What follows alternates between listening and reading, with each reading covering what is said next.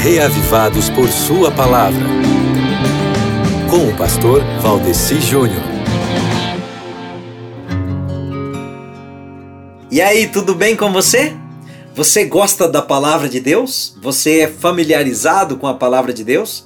Sabe que, embora a Bíblia tenha 40.030 versículos, você sabe que existe uns versos que sempre são mais destacados e muito melhor lembrados, não é mesmo?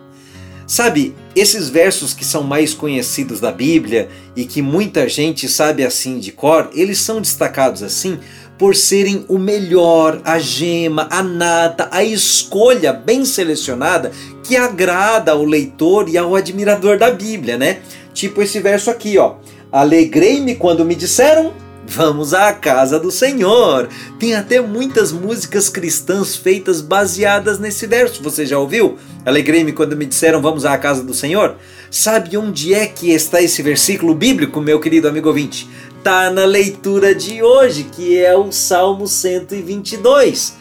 É através da leitura de hoje que Deus quer que você saiba que estar na presença dele é tudo de bom e que estar no templo dele adorando-o pode lhe encher de alegria e de motivação.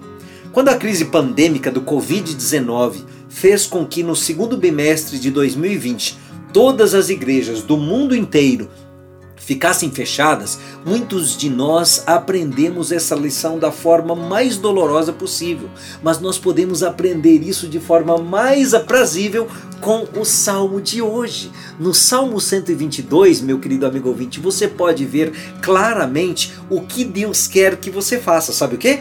Que você reconheça que é necessário e proveitoso ir à sua santa casa de oração e congregar e também que você reconheça constantemente sua grandeza e bondade.